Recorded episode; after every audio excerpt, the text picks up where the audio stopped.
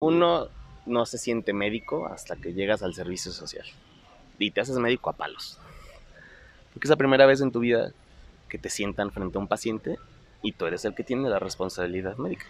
Y eres el médico, porque sigue existiendo obviamente en el país eh, la figura de el médico, con, el, con M mayúscula, ¿no?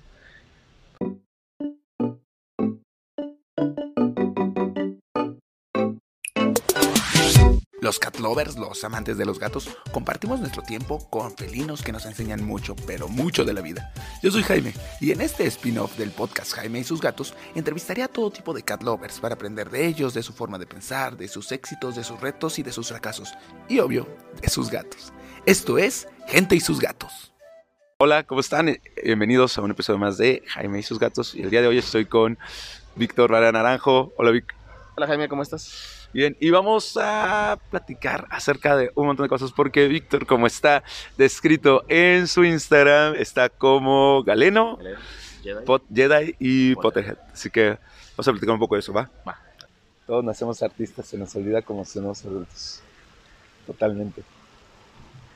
Bueno, pues vamos a empezar. Ya, ya no soy músico y todo, pero las artes marciales han sido lo que me ha ayudado a, a retomar esa... Siempre me han gustado. En la prepa iba a taekwondo, ahí en la UM. Por la secundaria, en el liceo, aquí en el centro, eh, era obligatorio el taekwondo. ¿no? Y de pequeño ya, hacía taekwondo yo, pero lo retomé hasta ya ahorita, ya me gradué, ya soy médico. Justamente con lo de ser... Con Shikai, así se llama, se llama Shikai Academy. Nos pueden buscar en Facebook, en todas las redes sociales no es yedismo, no es una religión, sino es, es un arte marcial, es lúdico, porque también se trata de jugar, de, la improvisación, de las coreografías, pero el sensei Gabriel, que es el que creó Shikai hace cinco años, es cinta negra segundo dan en Haedong Mundo, que es el arte marcial de la katana coreana. Entonces, en base a katana coreana, a capoeira y a otras artes marciales, hizo Shikai. Sí, la base es katana, pero utilizamos sables de luz. Es- Ok. o sea, sables de luz, tenemos nuestro propio sistema de grados, que incluye Padawan, ya las facciones, ya te puedes volver Jedi, te puedes volver Sith. Y sí, todo es en base al, al- es un arte marcial, con tonos lúdicos, no es 100% Quiero arte entender marcial. que tu maestro como que lo, lo está creando, o sea, Sí, no, él lo creó, o sea, no él- existe él como... las O sea, si me voy a China a buscar a... No, o sea, hay otros clubes y hay otras academias de, de, de combate con sable de luz porque ya es un deporte a nivel mundial. De hecho, en Francia ya está reconocido como deporte por parte de la Asociación de Esgrima, Ajá. No como asiático. ¿no? Acá la base es asiática. Acá la base es asiática, aunque pues, ya con esos cinco años que tiene, ya hemos expandido más las fronteras de, de Shikai como academia, ¿no? Ya tenemos de los que son grados más altos, los que son ya tercer dan, ya tenemos uno que está estudiando en ninjutsu, entonces ya está metiendo bases de ninja, de arro- cu- cuchillos arrojadizos, armas cortas, desarmes sin arma. Está el sensei que es katana coreana y otro compañero que está estudiando esgrima histórico europeo. Entonces ya metemos combate tipo medieval.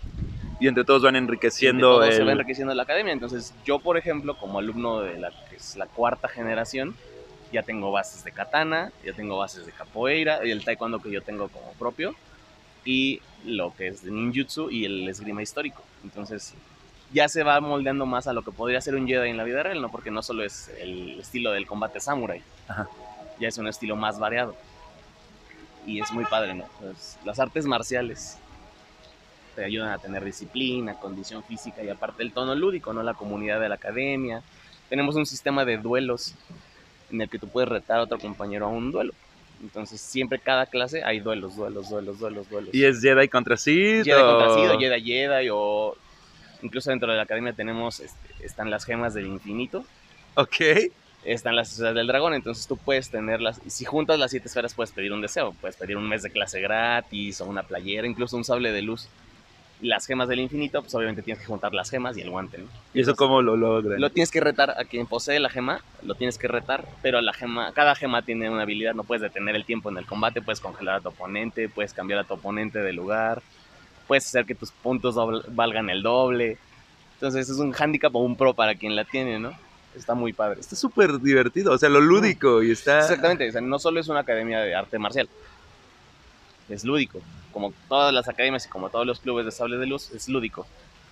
pero con la base marcial, que es lo que nos diferencia de todas las academias y clubes del, de la In- República. E incluso también los diferencia de los role players, game y cosas por el estilo. O sea, es como una mezcla incluso Sí, sí. de eso.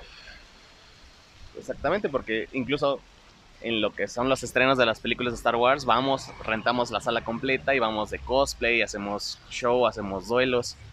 Rentan la sala completa. Sí, Ahorita el- que fue para el la... estreno de Rise of Skywalker, rentamos una sala completa en Antea y dimos un show antes, dos horas antes del estreno. Wow. Esto padrísimo. Entonces ha sido una experiencia muy padre porque tienes la, lo lúdico, tienes lo marcial y pues obviamente ya el sensei ya tiene su propia academia de Son Gumdo y él ya nos está enseñando a, a algunos alumnos que escogemos ya, lo- ya bien el arte marcial. Ahí ya estamos manejando ya katana bien. Cuando lleguemos a cinta negra vamos a empezar con katana a caballo, con tiro con arco, lanza y con el sable doble. Con dos Katana a espadas. caballo. Katana a caballo, como los samuráis. As- a montar a Montar- caballo. Vamos a tener que aprender a montar a caballo y aprender a usar la katana a caballo. Y el arco a caballo. Ahorita ya estás practicando arco. El arco lo vamos a empezar el mes que viene, ahorita en febrero. Porque apenas estamos consiguiendo los arcos, las pacas para tirar la flecha. Y pues obviamente las flechas, ¿no? Que es como lo más desechable porque se rompen, se van, las pierdes. Entonces sí. Ha sido una cosa... Y acabo de hacer toda una hazaña porque además es. eh, ¿Cómo se llama? Apuntar, tirar y asestar en el blanco con en movimiento. Incluso la posición para montar a caballo es diferente, se llama kimase. Normalmente en las artes marciales en el taekwondo es la posición caballo, en la que estás medio sentado como en la silla. El kimase es con las piernas abiertas a la altura de tus hombros, pero apretando los muslos, así. Para Todo detenerte con ellas. Para que tú estés agarrado de la silla aquí del caballo, parado con tu katana. Entonces todos los cortes en Sonbai los hacemos en posición kimase, entonces fortalecer los muslos desde ahorita. Para que cuando lleguemos al caballo no nos caigamos del caballo a pesar de que no sepamos montar. ¿no? Y aparte de todo esto que es como físico y lúdico y divertido, también tienen como códigos morales. Sí, claro, está el, Parte de la mística de Shikai es de los scouts. Viene de los scouts porque el sensei Gabo fue scout. Entonces es el, el honor, la amistad, la justicia, los propios valores de Shikai, ¿no? Estar siempre listos. Shikai significa cuatro prohibiciones. Ajá. Shikai. Las cuatro prohibiciones en Shikai son el miedo, la duda, la confusión y la sorpresa. Son las cuatro cosas que tú como arte marcialista, como guerrero, tienes que superar. O, en, en el caso de los combates, son las cuatro cosas que tú puedes adoptar para con tu oponente. Tú puedes utilizar en un combate el miedo contra tu oponente, la sorpresa, la confusión. Nos tocó y fue una gran oportunidad. El año pasado, en noviembre, tuvimos el primer torneo nacional de combate con sables de luz. Nacional. Aquí- nacional aquí en Querétaro. Nosotros lo organizamos. Vino gente de Veracruz, vino gente de DF, Puebla, de Guadalajara. Éramos 60, 60, 60 competidores. ¿Dónde fue? En el aula magna de la Marista. Ah, ya. Y nuestro campeón nacional es de Shikai. El primer El campeón primer- nacional. primer campeón nacional. ¿Este año va a haber? Este año va a haber. 2020 es nuestro quinto aniversario. En noviembre vamos a volver a tener el segundo Acá en Querétaro. aquí en Querétaro. Estaría Entonces, padrísimo que me avises para... porque Es abierto al público. Es abierto, es completamente abierto. No tienes que ser parte de ninguna academia, de ningún club para participar. Ah, No tienes que tener sable de luz. Nosotros te lo prestamos, nosotros te prestamos el equipo de protección, porque obviamente, a pesar de ser lúdico, el equipo de protección es muy necesario. Nosotros utilizamos ahorita lo que es la careta de esgrima para proteger cara y los guantes. Guantes de esgrima, guantes de kendo, lo más acolchonado recomendable, porque obviamente las manos, todo el cuerpo es válido durante ese tipo de combates.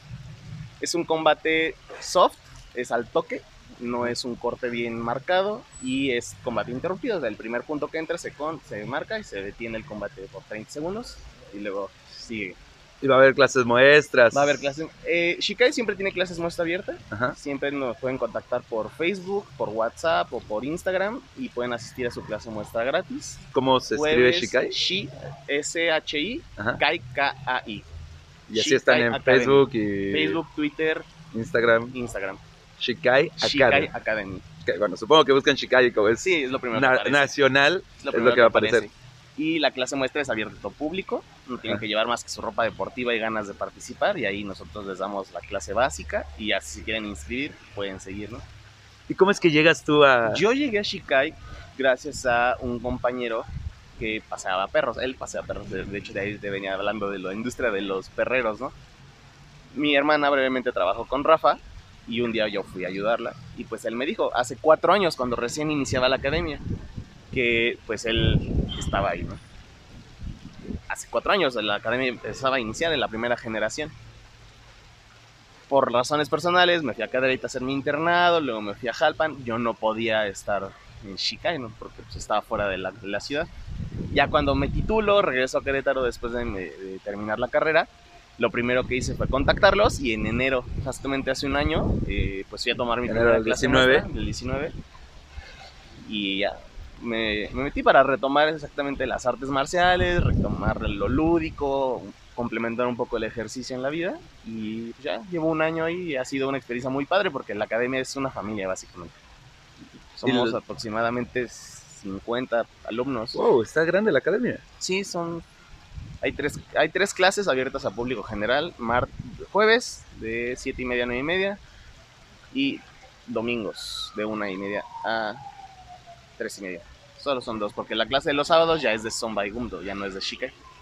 Ya es la otra academia, pero que ya es de arte marcial bien. Ok. Ya no es, ya no es Shikai, ya es Sonbai. Sonbai Halcones, que es la nueva academia que fundó el, el sensei, que es donde vamos a manejar lo de caballo, lo de tiro con arco. Entonces, para todo el público general pueden ir los jueves o los domingos, de- dependiendo de lo que les convenga. La clase de los martes es la clase exclusiva para los grados avanzados, de cinta roja en adelante. Y además de, de practicar Shikai, te, te, te describes como un Potterhead. Que si bien yo entiendo que es un Sí. Potterhead, eh, ubico perfectamente a Pips, que los sacaron de las películas, y Sí. si no leíste los libros, no los ubicas a muchos Sí, personajes. No soy, yo soy tan- ¿Qué es un Potterhead? ¿Y por Potterhead- qué te consideras un Potterhead Potterhead? es el, el- es el adjetivo para describir a cualquier fan de Harry Potter, ¿no? Y somos bastantes. Harry Potter salió hace más de 17 años. El primer libro se publicó en el 95, creo. Bueno, yo, yo recuerdo bien que la primera película salió en el 2000. Ujú. Y de ahí se popularizaron los libros, ¿no? Y pues obviamente ha sido un evento generacional masivo, ¿no? Y obviamente como yo crecí, mi hábito de la lectura pues nació por Harry Potter. Hasta la fecha me considero un Potterhead porque es algo que se queda contigo siempre. Sí, Hasta la fecha sigo releyendo los libros de Harry Potter, ¿no? Entonces, por eso me considero Potterhead. Sigue siendo mi, mi fandom principal. Aparte Harry traes Potter, los aparte- lentes circulares. la- Sí, Sí, yo te todo. recuerdo que si eras completamente Todo, todo Harry Potter. El- Potter. el evento, pues padrísimo que todavía lo conviví con los amigos de ahí del UVM, fue ir al estreno de la última película, ¿no? Que salió en el 2011. La segunda parte de la la, segunda parte de última- las 7, que fue Sí. justamente cuando salimos de la prepa. Y acabó la infancia, ¿no? Se acabó Harry Potter, inició la universidad. Acabó la prepa, acabó, acabó la prepa, acabó todo Harry Potter, acabó todo. Fue como un cierre de ciclo muy cultural, así a nivel, a nivel todo. ¿Fuiste disfrazado? No, no, no, nunca he ido disfrazado a un estreno más que a los de Star Wars, pero voy con el uniforme chica y no con, Así que no con no cosplay. es- Sí, porque me- todavía no, todavía no armo mi cosplay, pero ahí va. Work in progress. Sí, pues, mi, mi careta de esgrima está personalizada, la mandé a serigrafiar, todo, la armadura que voy a hacerme, pues, también la voy a, a personalizar, ¿no? Porque podemos utilizar dos tipos de armadura, puedes utilizar el peto de taekwondo, que es el más básico, o puedes compartir un gambesón de combate medieval, que es una chaqueta acolchada, Gracias, gracias. y para, para protegerte, ¿no? Porque a pesar de que son armas que no cortan, son armas que no cortan, son armas contusas, ¿no? O sea, si tú recibes un golpe y no tienes protección, sí te puedes lastimar. Una luxación, un esguince, un buen moretón siempre te puedes sacar, ¿no? El médico hablando. Sí, claro. Afortunadamente tengo otro compañero médico ahí en la clase, entonces cualquier emergencia que nos pase ahí en Shikai, ahí los dos responden. ¿Y cómo son los sables de luz? ¿O ¿De qué son Mm. hechos? O... Dependiendo, ¿es de, láser? de- dependiendo de la manufactura de donde te lo compres, los más populares son estadounidenses, obviamente. Son los de Ultra Sabers, así los pueden encontrar, ultrasabers.com. Es la hoja de policarbonato de alta resistencia de una pulgada de grueso. Puedes combatir contra espadas de madera, contra espadas de bambú, incluso contra espadas de nylon, que son las que utilizan los de combate medieval. Y la base, el, el pomo del sable es de aluminio, aluminio aeronáutico, es muy ligero y obviamente tiene su foco LED y su batería para, para, Para la luz, ¿no? iluminación. para la iluminación del sable de luz. ¿El tuyo de qué color es? Es morado. Tengo un sable morado, tengo un sable naranja. Y pues ya la gama es muy alta, ¿no? Puedes tener un sable de casi 12 mil pesos con sonido, con efecto de parpadeo durante los golpes e incluso que se le puede cambiar el color. Los sables más caros tienen un LED de múltiples colores, entonces tú puedes elegir exactamente la tonalidad y el color que quieres. Sí, sí, es... Shikai aquí en México pues tiene 5 años, pero en general el combate con sable de luz y las, los clubes de sable de luz tienen desde que Star Wars existe, ¿no? Y la, la tecnología les, les ha Y la ayudado. tecnología le ha ayudado muchísimo. muchísimo, ¿no? O sea, ¿Personaje favorito de Harry Potter y por qué? Personaje favorito de Harry Potter. Hermione Granger.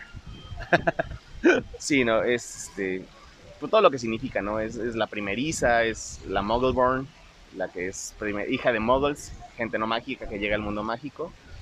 Que a pesar de que Harry, por ser criado por Muggles, es, este, también se considera una primera generación porque él llega al mundo mágico sin saber nada, pues Hermione es una persona que con su intelecto y con sus ganas de encajar en el mundo mágico, pues sacó adelante la saga, ¿no? Porque muchos de los problemas de los que se encuentran durante la saga, ella los resuelve.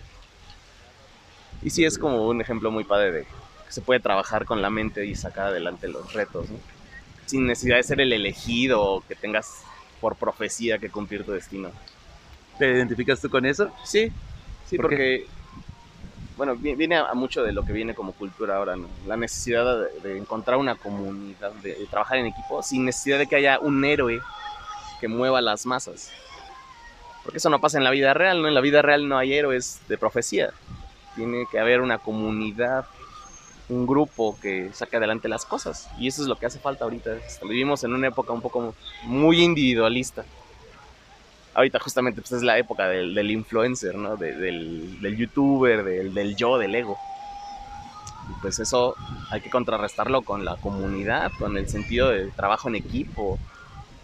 Y pues eso es lo que significa Hermione, ¿no? Es el grupo, la triada de Hermione, Harry y Ron, la familia. La primera familia de Harry. Porque incluso si tú, si tú observas y ves el Harry Potter 1, la película, el soundtrack que tiene John Williams tiene una pieza específica que significa a la familia. Lo escuchamos por primera vez en la escena en la que Harry está haciendo su pastel en la arena en, la, ca- en, el, en el muelle con los Dursley cuando escapan de Private Drive. Y es Harry solo festejándose su cumpleaños. Y ahí por primera vez suena el, tono de la familia en la película. La siguiente vez es otra vez Harry solo cuando está en la ventana de Hogwarts al llegar a su primera noche. Otra vez Harry solo. Y la última vez que suena la, la melodía de la familia en Harry Potter 1 suena cuando Harry abandona Hogwarts, está en el tren con Hermione y Ron y suena la- el tono de la familia. O sea, Hermione y, y Ron son la primera familia que tiene Harry. Entonces Claro. eso es, es algo muy bonito y que pues, obviamente a nivel cultural te impacta muchísimo porque cuando tú ves la película y no analizas la música, de todos modos lo percibes, lo captas y, y sí está muy padre. Digo, sí, fue algo muy formativo en mi vida, entonces Ok, todo Potterhead puede analizar incluso la Claro. música de la película para... Eso, voy a buscarla para ponerla así como en las notas del show para... Sí, no, de hecho, es, es una triada de videos de Jaime Altozano, así se llama el youtuber. Es un español que se dedica a analizar soundtracks y tiene tres videos de Harry Potter, ¿no? Que analizan toda la música de las primeras dos películas, que son las únicas que tienen continuidad musical porque son las que compuso John Williams. Ujú. A partir de 3, 4 y 5 ya, Que en la 3 ya entra el mexicano. sí, ya no sé, ya ni directores ni, ni directores de orquesta, que ni compositores. Chris- ¿Quién fue las primeras? Chris. Las primeras, Chris Columbus. Chris Columbus. Chris Columbus y John Williams.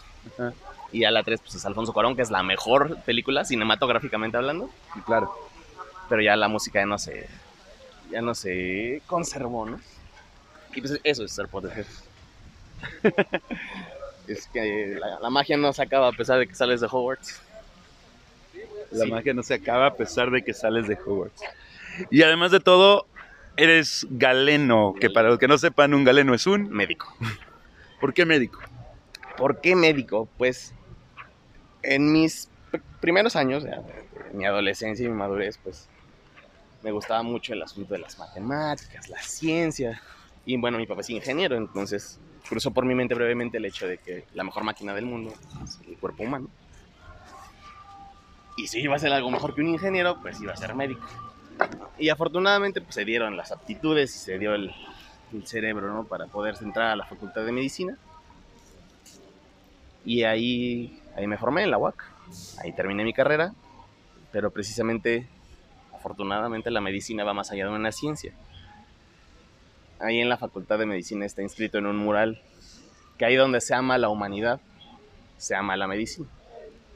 O al revés, donde se ama la medicina, se ama la humanidad. Porque ser médico, y es precisamente lo que te mencionaba, no es solo ser un científico, no es la ciencia fría, es el, la calidez humana, es el ser una buena persona, el entablar una buena relación médico-paciente, entender a la gente. Porque pues obviamente en México, nuestro mexicano promedio no tiene una gran formación académica, ¿no? Entonces mucho de los problemas de salud que tenemos es precisamente por la ignorancia. Nuestra labor como médico no va más, va más allá de ser curador, va más allá de de las enfermedades, ¿no? Porque los libros describen enfermedades, pero lo que en verdad el paciente tiene no es solo la enfermedad, es un padecimiento psicosocial, biopsicosocial. Al paciente las enfermedades le permean la vida, le cambian su forma de comer, de existir, de dormir. Entonces, como persona, tienes que abordarlos como persona, no solo como una enfermedad. Y de ahí viene que para ser buen médico, forzosamente tienes que ser una buena persona que afortunadamente se fue porque la frialdad de, todas las ciencias exactas pues no va con la medicina. Tienes que saber hablar, tienes que saber entender, empatizar, tienes que ser muy empático. Que es desafortunadamente la cruz de los médicos, ¿no? Muchos en la cultura popular describen al médico como alguien alejado, frío, calculador. Porque obviamente estar en contacto con tanto sufrimiento de alguna manera u otra desgasta. Claro. Y el principal método de defensa de eso es apartarte. ¿Cuál ha sido tu mayor reto como Mi mayor reto como médico? Otros médicos. ¿Por qué? Porque precisamente, más allá de los pacientes que se ponen violentos o del propio sufrimiento de los pacientes, el primer lobo de un médico es el otro médico, los, los docentes, ¿no? algo que en mi, en muy humilde opinión le hace falta a, la medicina en México es la pedagogía en la medicina. Somos médicos, pero no somos docentes, nadie nos enseña a enseñar medicina. Entonces, ya si lo permeas de todos los asuntos culturales, el machismo, bla, bla, bla, obviamente eh, los docentes de medicina que me tocaron a mí, pues son hombres grandes, muy cuadrados, y pues un método de enseñanza está permeado en todo eso, ¿no? En la violencia, el abuso. Muchos médicos son muy dados a que cuando eres el interno, que es como el eslabón más bajo del hospital, pues te gritan, te insultan, te hablan mal. Entonces, los mayores retos siempre ha sido lidiar con los docentes. Porque son de otra generación, tienen otra manera de pensar, tienen otros métodos de enseñanza, entre comillas, ¿no? Porque, bueno, a gritos nadie, nadie aprende. Y más allá de eso, de los propios docentes, pues el principal reto es entender a la gente. empatizar, de salirte, salirte de tu burbujita de yo soy el 2% de la población del país que pudo estudiar en la universidad y regresarte al medio rural, ¿no? Donde la gente come lo que come porque es lo único que hay. Entonces, si, si están gorditos no es porque sean poco disciplinados o porque no se quieran cuidar, sino es porque es lo que hay para comer. Entonces, ¿cómo le dices a una persona diabética que no coma arroz si arroz y frijoles es lo único que tiene de comer? Claro. Así que desde la, perspectiva urbana, clase media, media alta, alta, es como, ah, pues sí, ya no voy a tomar mi coquita, pero en las zonas rurales la coca es lo único que llega, hay porque Ni siquiera el agua. hay lugares donde no hay agua, pero hay coca. Entonces, de ahí el, el, punto crítico de la formación del médico como lo que es el servicio social salirte de la ciudad, salir de la universidad e irte al medio rural, a bañarte de pueblo, coloquialmente dicho, porque pues, te recuerda de cuál es la realidad del país, ¿no? ¿Consideras que esa fue tu mayor aprendizaje durante tu servicio social? Uno no se siente médico hasta que llegas al servicio social y te haces médico a palos. Porque es la primera vez en tu vida que te sientan frente a un paciente y tú eres el que tiene la responsabilidad médica y eres el médico, porque sigue existiendo obviamente en el país eh, la figura de el médico, con, el, con M mayúscula, ¿no? Porque tú eres la voz pues, de cierta manera, de todavía algo de autoridad, aunque ya no son tan pequeños los pueblos, ya no es el medio rural de los años 50. Pero sí representas un cambio de perspectiva muy padre que te, te forma. Forma como médico, te forma como persona y te cambia, te cambia el punto de vista. ¿no? Me, me has platicado que te gustaría, y relacionándolo esto con eh, la docencia y con la con, con, esta expertise reciente, porque yo también creo, o sea, yo sí creo que muchos docentes, aunque yo también doy clases, uh -huh.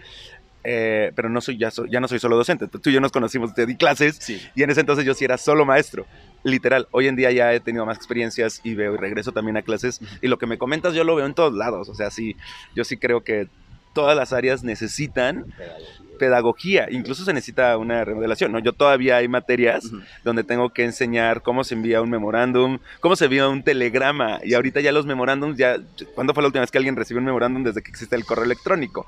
O un WhatsApp incluso. Exacto. Eh, por lo tanto, tú ahorita que me comentas, oye, me interesaría hacer, ¿cuál crees que sería como tu mayor reto, si lo logras, si entras como maestro? Lograr con, no sé si quieras para prepa, para ya, uh, prepa, que a mí me encantan los prepos porque es como semilla formando, Sí, o eh, ya médicos que ya están en el camino, porque desde que entras a primer semestre ya te empiezan a decir médico, Sí, claro. si no me equivoco. La bata, Sí que- el, el uniforme obligatorio ya es Sí, claro, es como toda la cultura. ponerte la bata, lo que te, lo que te mencionaba, ¿no? De las máscaras, de las personas, de las personalidades que te pones a ti mismo. Ponerte la bata como, como estudiante de primer semestre, pues significa eso. Creértela de que ya eres médico. ¿Cuál crees que sería tu reto como maestros en caso de que, o cuándo? Yo creo que maestro. más bien contigo va a ser el cuándo de Sí, claro, clases. porque yo quiero. Va a ser un, yo estoy seguro que en el camino de tu vida va a haber algún momento de... De hecho, una de mis ideas para un posible posgrado es la maestría en ciencias de la educación médica. Hay una maestría en eso. Es una maestría que ya está dedicada a, las, a enseñar medicina ¿no? En general. Pues mi mayor reto como docente, aparte de empezar, yo creo que es no caer en esa apatía, en ese burnout docente que, que, pues yo veía en muchos de mis docentes, ¿no? Porque es muy fácil llegar con muchas ganas de enseñar en tu primera generación. Pero yo creo que 180 alumnos apáticos después, algo se te permea a ti y pierdes las ganas de dar clases. Por, eso a mí me encanta prepa, porque hay una gama impresionante. Porque yo estuve ahí, yo fui parte de los alumnos apáticos en la universidad. Y ese es el mayor reto, ¿no? No, no perder las ganas de enseñar. ¿Qué viene? O sea, ahorita estás como médico general. Ahorita estoy trabajando como médico general en clínica de urgencias y consulta general de la UAC. Y como médico laboral en un par de empresas. Que es básicamente pues, atender a los trabajadores, hacer los reportes de salud, incapacidades. Y pues la consulta general, médico general es es todo, ¿no? Fracturas, suturas, bebés, embarazadas, adultos mayores, Gripa. gripa. Gripa, diarreas, tan tan. Diarrea sobre El todo. pan de cada día, ¿no? Es- Eso es ser médico general, pero es padre. Yo creo que a México le hace falta buenos médicos generales, pero es difícil, es difícil divorciarnos de, del modus operandi capitalista de la medicina ahorita, ¿no? Es clásico que lo vemos. eh, La farmacia Cini y el médico adjunto. Tu consultita 30 pesos, pero la farmacia es lo que genera dinero. Entonces, ¿qué es lo que genera? Pues la venta de medicamentos. Y de ahí vienen muchos vicios de mal uso de antibióticos, mal uso de ante- medicamentos en general. Divorciarte de eso y hacer buena medicina general, medicina prudente, medicina basada en evidencias es, lo difícil, ¿no? Porque pues si te pagan por productividad, no te pagan por dar una buena consulta, te pagan por dar muchas consultas, por volumen y no por calidad. Y lo que sigue, pues es el posgrado ya sea la especialidad como médico traumatólogo o la maestría como maestro en ciencias de la educación. ¿Y es lo que sigue o Es lo que sigue, es lo que sigue. Es eso. en algún momento En algún las momento. dos? Las dos incluso, sí, porque puede ser la especialidad, que toma más años, son cuatro años, otra vez viviendo en el hospital. Otro reto bastante desgastante porque es regresar a lo mismo, o sea, los mismos docentes gritones, las guardias, el desgaste físico, las horas y horas parado en quirófano. ¿no? Pero eso te vuelve especialista, esa es la diferencia de, de- de expertise y de habilidades que entre un médico general y cualquier especialista pues es masiva. pues como todo, el médico general es el tronco y ya las especialidades se van a lo muy específico, hasta la subespecialidad, ¿no? Que a mí me gustaría hacer este, trasplante de rodilla. Transpla- se- Bueno, bueno, ya trasplantan todo. Sí, pero no, no es trasplante de rodilla, es este, prótesis de rodilla y prótesis de cadera. Entonces ya no ves médico general, ya no ves gripas, ya no ves dolor de rodilla, ya ves nada más la rodilla y ya Ajá. nada más operas rodilla, ya no te metes a otra parte del cuerpo. ¿no? ¿Cómo se dice? Que un especialista es el que sabe cada, cada Ajá. vez más y más acerca de menos y menos Menos, hasta menos. que sabe absolutamente todo de Ajá. nada. Exactamente, o sea, porque puedes tener, ahorita me estaba contando mi técnico radiólogo ahí en la clínica de una doctora que fue pediatra, de pediatra hizo neonatología, de neonatología hizo cardiología neonatal y de cardiología neonatal hizo intervencionismo en cardiología neonatal. Entonces, ella se dedica a operar corazones de neonatos enfermos. Ya no ve niños, Es claro. ve recién nacidos con el corazón enfermo y opera corazones de recién nacido. Y ha de ser como de las Son cuantas casi- en México. Son casi 10 años más de especialidad, aparte de la carrera. Sí, claro, pero ¿cuánta gente Ah, claro. ha logrado? Uno en 100. ¿No? O sea, es muy poquita gente. De hecho, nada más el hecho de entrar a la especialidad ya es uno de los retos más, más fuertes como médico egresado, porque el año pasado fueron casi 17 mil aspirantes al examen nacional de residencias médicas y solo hay 4 mil plazas Wow. a nivel nacional. Estamos hablando de menos, muchísimo menos del 10%. todo para que, literal, algo que a mí me causa un poco de conflicto y lo estaba leyendo la otra vez, no me acuerdo exactamente en dónde, es que Doctor Simi hizo algo que no se había podido hacer en toda la historia de la humanidad, que es convertir a los doctores en godines. Sí, O sea, no, incluso el médico general era lo que tú dices, ¿no? En médico general. Era el, el- el doctor. Y si entrabas a medicina y sabías que por muy mal que te fuera te iba a ir bien, pero ahorita ya es, ven a tu horario de Trabajo, trabajo. a ver, consulta tras consulta tras consulta. Y, Y- es agotador. Sí, y, y por un sueldo de, de Godín, De que no voy a hacer menos a, a otras carreras, a- Claro. ni, ni siquiera a las mías, pero sí hay que admitirlo, o sea, el compromiso que tiene un doctor, la- los años que llevan estudiando, es por algo, o sea, porque va de por medio la vida, la salud, que incluso una gripe que tú dices, ah, es una gripe mal diagnosticada puede mega complicarse. Sí, mal y- diagnosticada, maltratada. Entonces, para que, como tú dices, ¿no? Y aparte de eso, especialidad, y yo estoy casi seguro que debe haber doctores especialistas que están en situación de doctor Simi, casi. Afortunadamente no. Fíjate ¿No? que precisamente por eso es un salto tan importante en la vida del médico, porque como médico especialista, si no consigues trabajo en institución, ya sea el Seguro Social, Salubridad, el propio INSTE, como médico especialista ya te puedes hacer de tu medicina privada. Claro. Ya. Porque ya nadie paga una consulta privada de médico general en más de 100 pesos. Ah, bueno, sí. Pero una consulta privada de médico especialista, pues la pagan desde 500 hasta los 1000, casi 2000 pesos que te pueda cobrar un subespecialista, ¿no?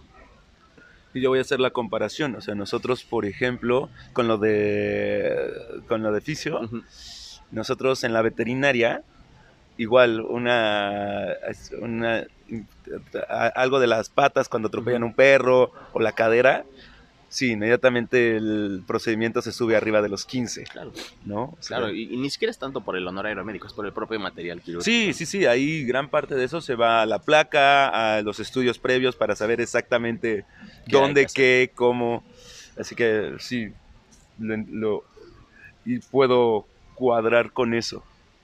Digo, a mí la ortopedia me encanta porque junto con mi gusto por los deportes y las artes marciales se puede conjugar la especialidad con mis actividades lúdicas, ¿no? Eso era, era lo que te iba a preguntar, si eso, cómo, cómo lo conjuntas. Y otra duda que tengo es un, eh, ahorita venía escuchando en el podcast de Oso Traba, que eh, estaba escuchando a un arquitecto, ahorita se me fue el nombre.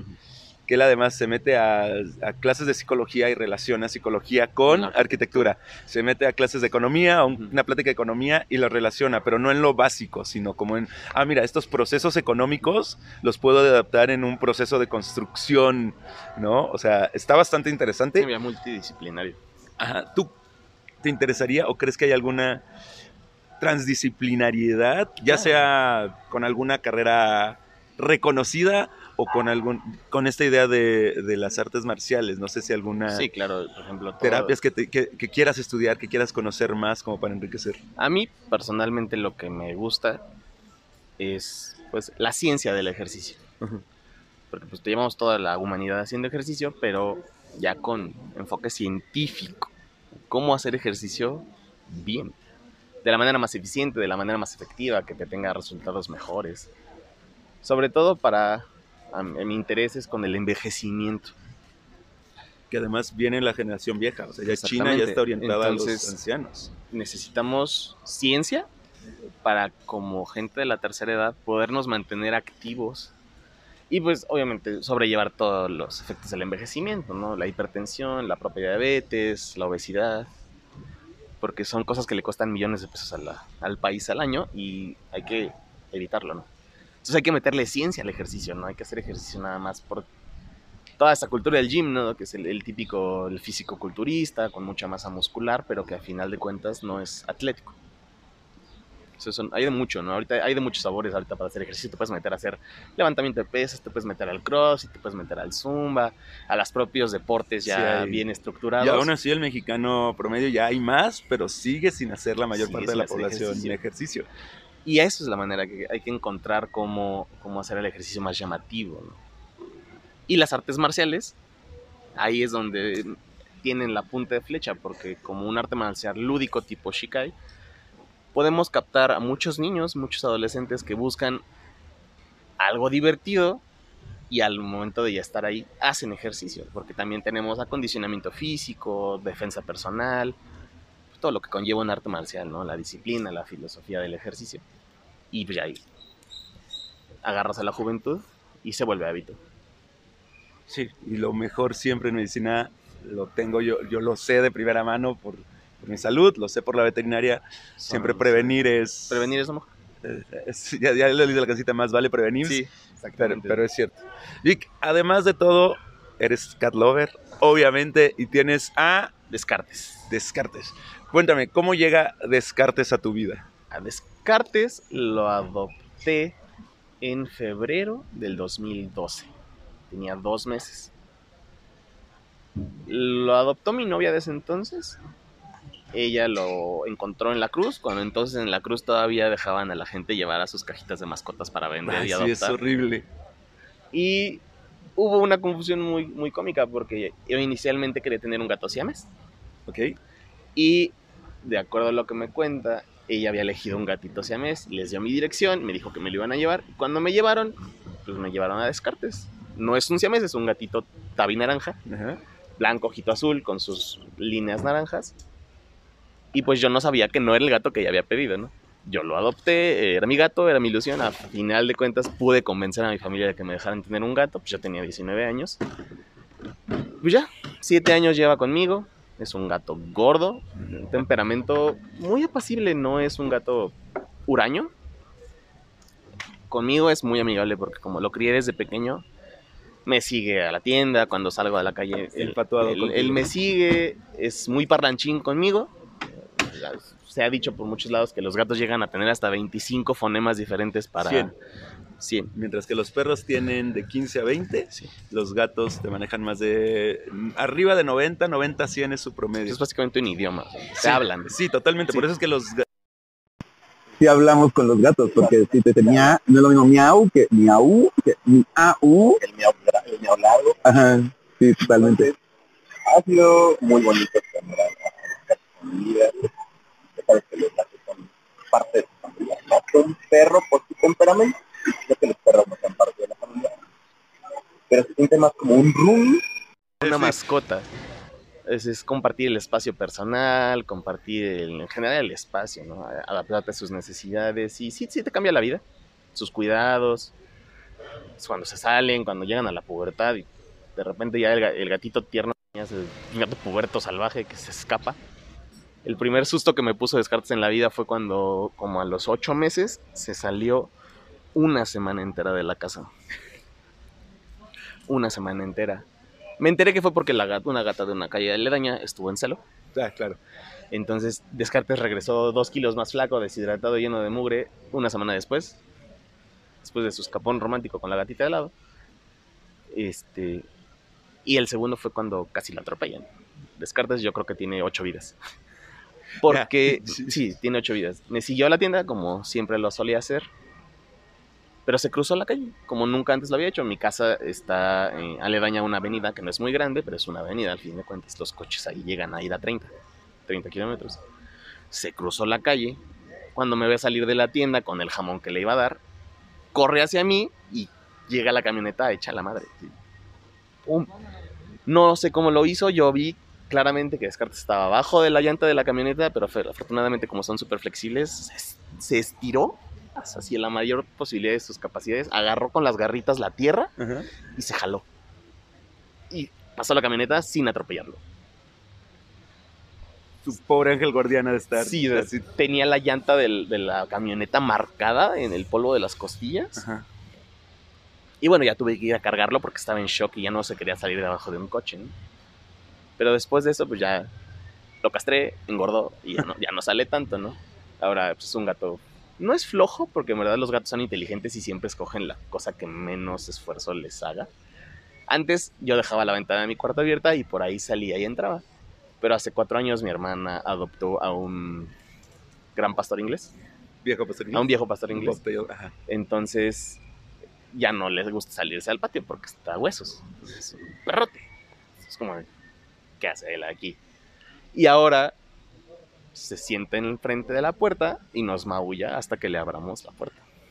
Porque quién sabe quién está domesticando a quién. Sí, Si claro. el gato ustedes, ustedes al gato. Y bueno, como la puerta de mi casa es una puerta de madera muy vieja, mi mamá nunca ha querido que la taladre y le ponga una puerta, Puerta, para gatos. ¿no? Entonces, pues es, es un gran compañero de vida. Todavía cuando se le da la gana va y se duerme a mi lado. Cuando era más pequeño me usaba, se acostaba en mi almohada y ahora voy a- como es un gato ya casi de unos 15 kilos, y se duerme a mi lado, ya no, ya no cabe en la almohada, ¿no? Y pues, ¿qué te digo? Siete años, o sea que va a vivir más. Y pues es un gran gato, es creo que el, el líder de la tribu de gatos ferales que hay en mi colonia. Te digo que de los que tengo reconocidos, tengo cinco nietos de Descartes, idénticos a él, con el pelaje idéntico al padre, los mismos ojitos viscos que el papá. Pero pues una es una gatita, otra es un gatito chato y chaparro. Y los otros son iguales a él, exactamente iguales La comunidad. la comunidad. Es un gato, sí, es un gato callejero, nunca ya, ya nunca lo pude hacer casero, porque pues desde joven a los ocho meses ya estaba acostumbrado a salir. Ok.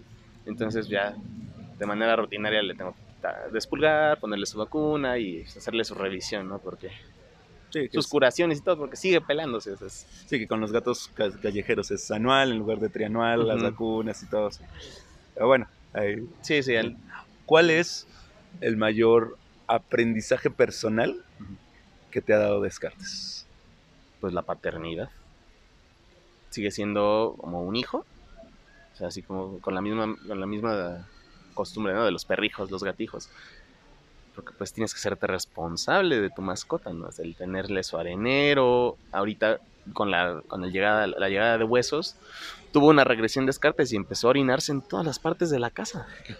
Re- recuperando todo. Esto es mío, esto es mío, esto Porque es mío. eso, esto es mío, que esto es llegó mío. otro perro macho que también claro. se orina en todos lados. Entonces, ahorita es volverlo a educar porque de repente se orina en mi monitor de la computadora, en los muebles de la casa, en la regadera, en la puerta de la casa.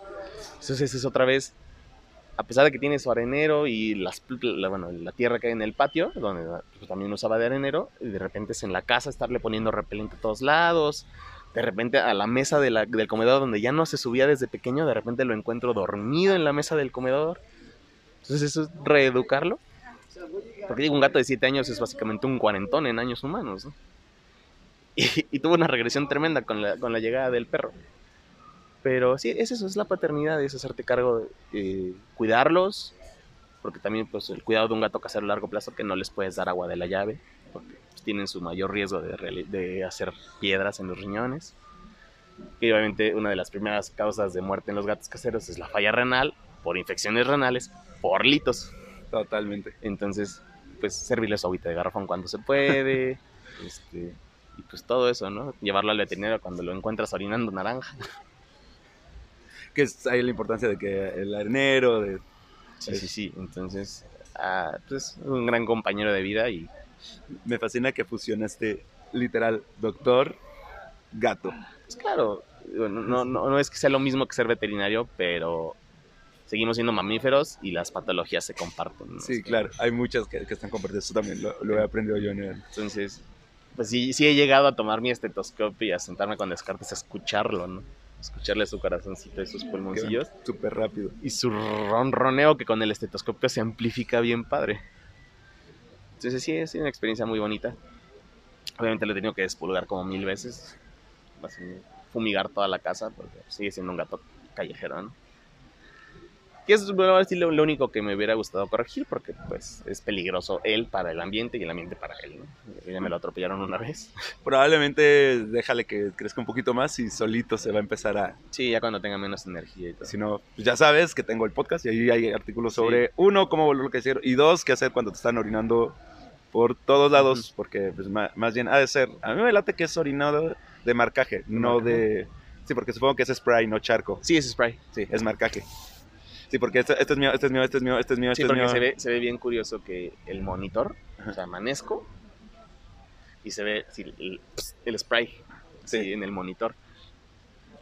Y bueno, ya ha sido un problemón con la familia, ¿no? Porque de tanto hacer spray en uno de los muebles de la sala, ya se carcomió la madera. Porque es súper ácida su, es su orina. sí. El- y una curiosidad de los gatos que hace que su orina sea tan penetrante es que ellos no metabolizan la urea. Ok, es- Entonces, ellos orinan cristales de ácido úrico. Ah, por eso también la posibilidad de que se les hagan cristales. Si tú dejas que la orina de un gato se seque Sí. y la tocas, te puedes cortar porque Sí. se cristaliza. Been there. Se cristaliza, entonces ha sido, o sea, el comprar el nuevo cloro mascota que sacaron y estar por todos lados buscando, echándole el cloro y se revela, ¿no? Cuando empieza a sacar espuma, y dices, ¿por qué Ay. se está haciendo en tantos lados? Es marcaje. El marcaje tiene que entender que el perro no es una amenaza. Sí, pero no hemos, No, log- que no- no hemos logrado que convivan porque aparte de Huesos, el nuevo integrante de la familia, es un Perrote. un perrote de cuatro años, pero es un perro callejero. O sea, También eh, él vi- todo. vivió en, en condición de calle, según el veterinario de mi hermana, y aproximadamente año y medio. Lo debieron de abandonar como a los seis meses.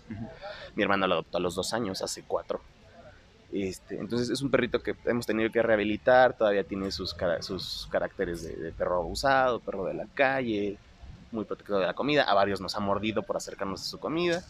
Entonces no hemos, no hemos logrado que conviva con el gato. Ya. Ya nuestra pequeña poodle que se llama Honey, es una, una señora ya, sus 14 años tiene Honey. Obviamente súper apacible, ella crió a Descartes básicamente, y ellos se llevan bien. Pero con el con huesos, con el gran perro, nunca hemos podido hacer que se lleven. De hecho, si sacamos a, a huesos al patio de enfrente, Descartes prefiere no entrar a la casa A enfrentarse a al- pasar enfrente del perro. Claro. Entonces sí, es un problema con el marcaje que bueno, ya, ya encontraremos cómo soluciona. Y la luz azul. La luz azul. La luz negra, Ujú. la orina de los gatos Ah, sí. brilla. la- Va a ser más fácil conseguir que- un foquito para ver dónde marca. Sí, va a ser mucho más fácil que andar y limpiar todo, ¿no? marcando todo. ¿Y proteínas? ¿Utilizas proteínas, limpiador de proteínas? No. En Petco puedes encontrar un limpiador de proteínas, ya sea el Nature's Miracle. Nature's Miracle, patrocíname, o este Urine Off. Ok. Ellos, porque de esa forma, pues ya deshaces no solo la limpieza, porque el de cloro funciona, pero no tanto. Solo quita el oro. Solo quita el olor y este sí deshace por completo la proteína y el gato dice, ah, ok, aquí ya marqué, ya no tengo que, o sea, este lugar ya está como, como libre de, sí. Ok. Y lo que puedes hacer es eh, igual ponerle como con un calcetincito, Ujú. rozar, y donde esté marcando mucho, limpias con el urine off o con Sí. el este, y con el calcetín le tallas el, las patitas Sí. y los cachetes, y pasa ese olor Ok. para que el gato diga, ah, esta zona es Mía. es mía. Ok. ¿no? Porque es decir, la, la siguiente, es- o sea, la primera es cachetes, la segunda es orina, y el problema es que si sigue con ese estrés, Sí. vienen a la tercera nivel de marcaje, que es marcaje con... ¿Con uñas? Sí, porque en las patitas También tienen, tienen glándulas. tienes glándu- tienen glándulas, y ese ya es como el... Neta, no te acerques. O Sí. sea, el cachetito es como, eh, puedes pasar por aquí. Eh, El orinaje es como, pasa con cuidado, pero garrita es un... Y cuando empiezan a arañar los muebles, la gente se Sí, estresa se más. estresa más. Y ese, ese ha sido uno de los mayores retos más recientes con Descartes, ya como gato adulto, ¿no? Su regresión, su marcaje y pues Me pasó con Tara, problema con la familia, ¿no? Porque obviamente en la casa entras y se penetra el olor a orina, porque se orina en la puerta, se orina en el baño, En los cama, en muebles, en la cama, en la ropa. Esta mochila que traigo ahorita ta- me la orinó. Este gorrito lo dejé un día en mi escritorio, lo orinó. lo orinó. A mí me pasó con Tara cuando llegó Frey. Y de las más épicas fue que orinó a un amigo que se quedó a dormir. Literal, la tenía, sí, así en la cara, así, ¿sabes? Güey, no mames, tu pinche gato. Y ya, pero fue mucho trabajo y, y ahí va. Pero fuera de eso, los gatos son una gran mascota, son un gran compañero de vida. Aprenden más de ti que tú de ellos. Saben distinguir tus humores. Están, estás triste, se te acercan, te sientes enfermo, te abrazan y te ronronean. Y ahí está, yo creo que el, el hilo de oro de los cat lovers, ¿no? Hay que aprender a distinguir que un gato no es un perro. Y lo dice el musical de Cats. Sí. Lo dijo Andrew Lloyd Webber. Y, y C.S. Lewis, o sea, un gato no es un perro. Que es el problema que todos tenemos. Tienen completamente idiomas diferentes, tienen expresiones corporales diferentes y su manera de relacionarse es diferente. Es no te vuelto a ver a la cara porque eso es amenazante para mí. Estoy al lado de ti, me acuesto contigo. Hazme cariños, de ronroneo. Pero no es como un perro, ¿no? Que te pone más atención, va, se te pone, te ladra, se emociona. El gato, dependiendo de su temperamento, te saluda, miau, y se va. Y, hay una gama impresionante de caracteres en gatos. O sea, claro, Así. también dependiendo de las, de las razas. Y a mí, por Sí. ejemplo, uno de los tipos de gatos que más me apasiona y que eventualmente quiero tener es un sabana. Ah, yo también. Ah. Pero bueno, es que es- es- eso ya es un gato de, alto man- de alta manutención, ¿no? Porque como son Medio cervales. ser medio cervales, tienen pues una- un, un ritmo de actividad física tremendo, ¿no? Que les tienes que comprar su, su rueda de gato para Ah, sí, que corran. 50 de altura. Y de hecho, en de la- algunos estados creo que estas son ilegales, porque el riesgo que representan para la fauna silvestre es alto- es altísimo. O sea, Entonces, tienes que tenerlo en casota primero y le tengo- casero. primero le tengo que hacer su catio, que, es lo, que probablemente es lo que haga para descartes. Voy a poner malla ciclónica y techar mi patio para poder dejarlo salir al patio, pero que no se salga a la calle. Claro. Y que es como la moda de ahorita, los Sí, los catios son lo de- Catios son lo de hoy este, porque- Hace poco salió la nota del gato que se enfrentó a tres coyotes y la comunidad le está haciendo su catio, Catio. para que ni él salga ni los coyotes entren. Sí. Y Vic, pues muchísimas gracias, neta. Gracias. Ha sido, ha sido iluminante mucho lo, lo de las artes marciales. Me, me encanta escuchar de eso. Medicina, en serio, porfa. Muchas gracias. Ha sido, es, es un honor decir que en algún momento cruzamos como maestros y ahora como amigo. Este, pues mucha, mucha, muchas gracias. A ti, Jaime, ha sido una experiencia muy padre. Ahorita, eh, en, en todo el asunto de mi reconexión con el pasado que estoy procesando. Está padre recontar todo y compartirlo con uno de mis primeros mentores en la vida, ¿no? Como que sí, sí te considero de esa manera porque pues en la prepa, de los pocos a los que recuerdo vivamente, pues eres tú, ¿no? Te me decías. Entonces, pues muchísimas gracias por la oportunidad de a- darle promoción a Shikai, de pues, hablar en general de la vida y pues de los gatos. ¿Me repites las cuentas de Shikai? Shikai, Shikai Academy lo pueden encontrar en Facebook y en Instagram. Ok. ¿sale? Shikai es. Shikai es S-H-I-K-A-I Academy. Perfecto. Y ahí también pueden encontrar contigo. Sí, pueden contactar conmigo. Estoy como. ¿Cuáles son mis handles? Oh, por Dios. Es Aquardly Big en Twitter. Y pues ya, básicamente porque mi Facebook es privado. Ok. Perfecto. Pues muchas gracias. A ti, Jaime.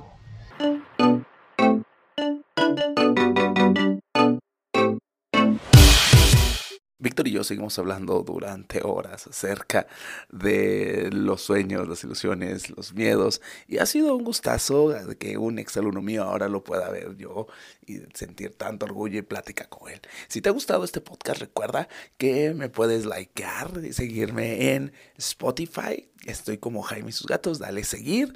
Y para seguir creciendo también puedes darle like en YouTube y seguirme en mi Instagram, arroba Jaime y en mi TikTok, arroba Jaime y sus gatos. Y me va a gustar mucho que me digas lo que quieres, lo que piensas, qué opinas de estas conversaciones. Si tienes alguien que tú digas, él es un cat lover que tienes que entrevistar, por favor, házmelo llegar. Gracias, esto fue Gente y sus gatos.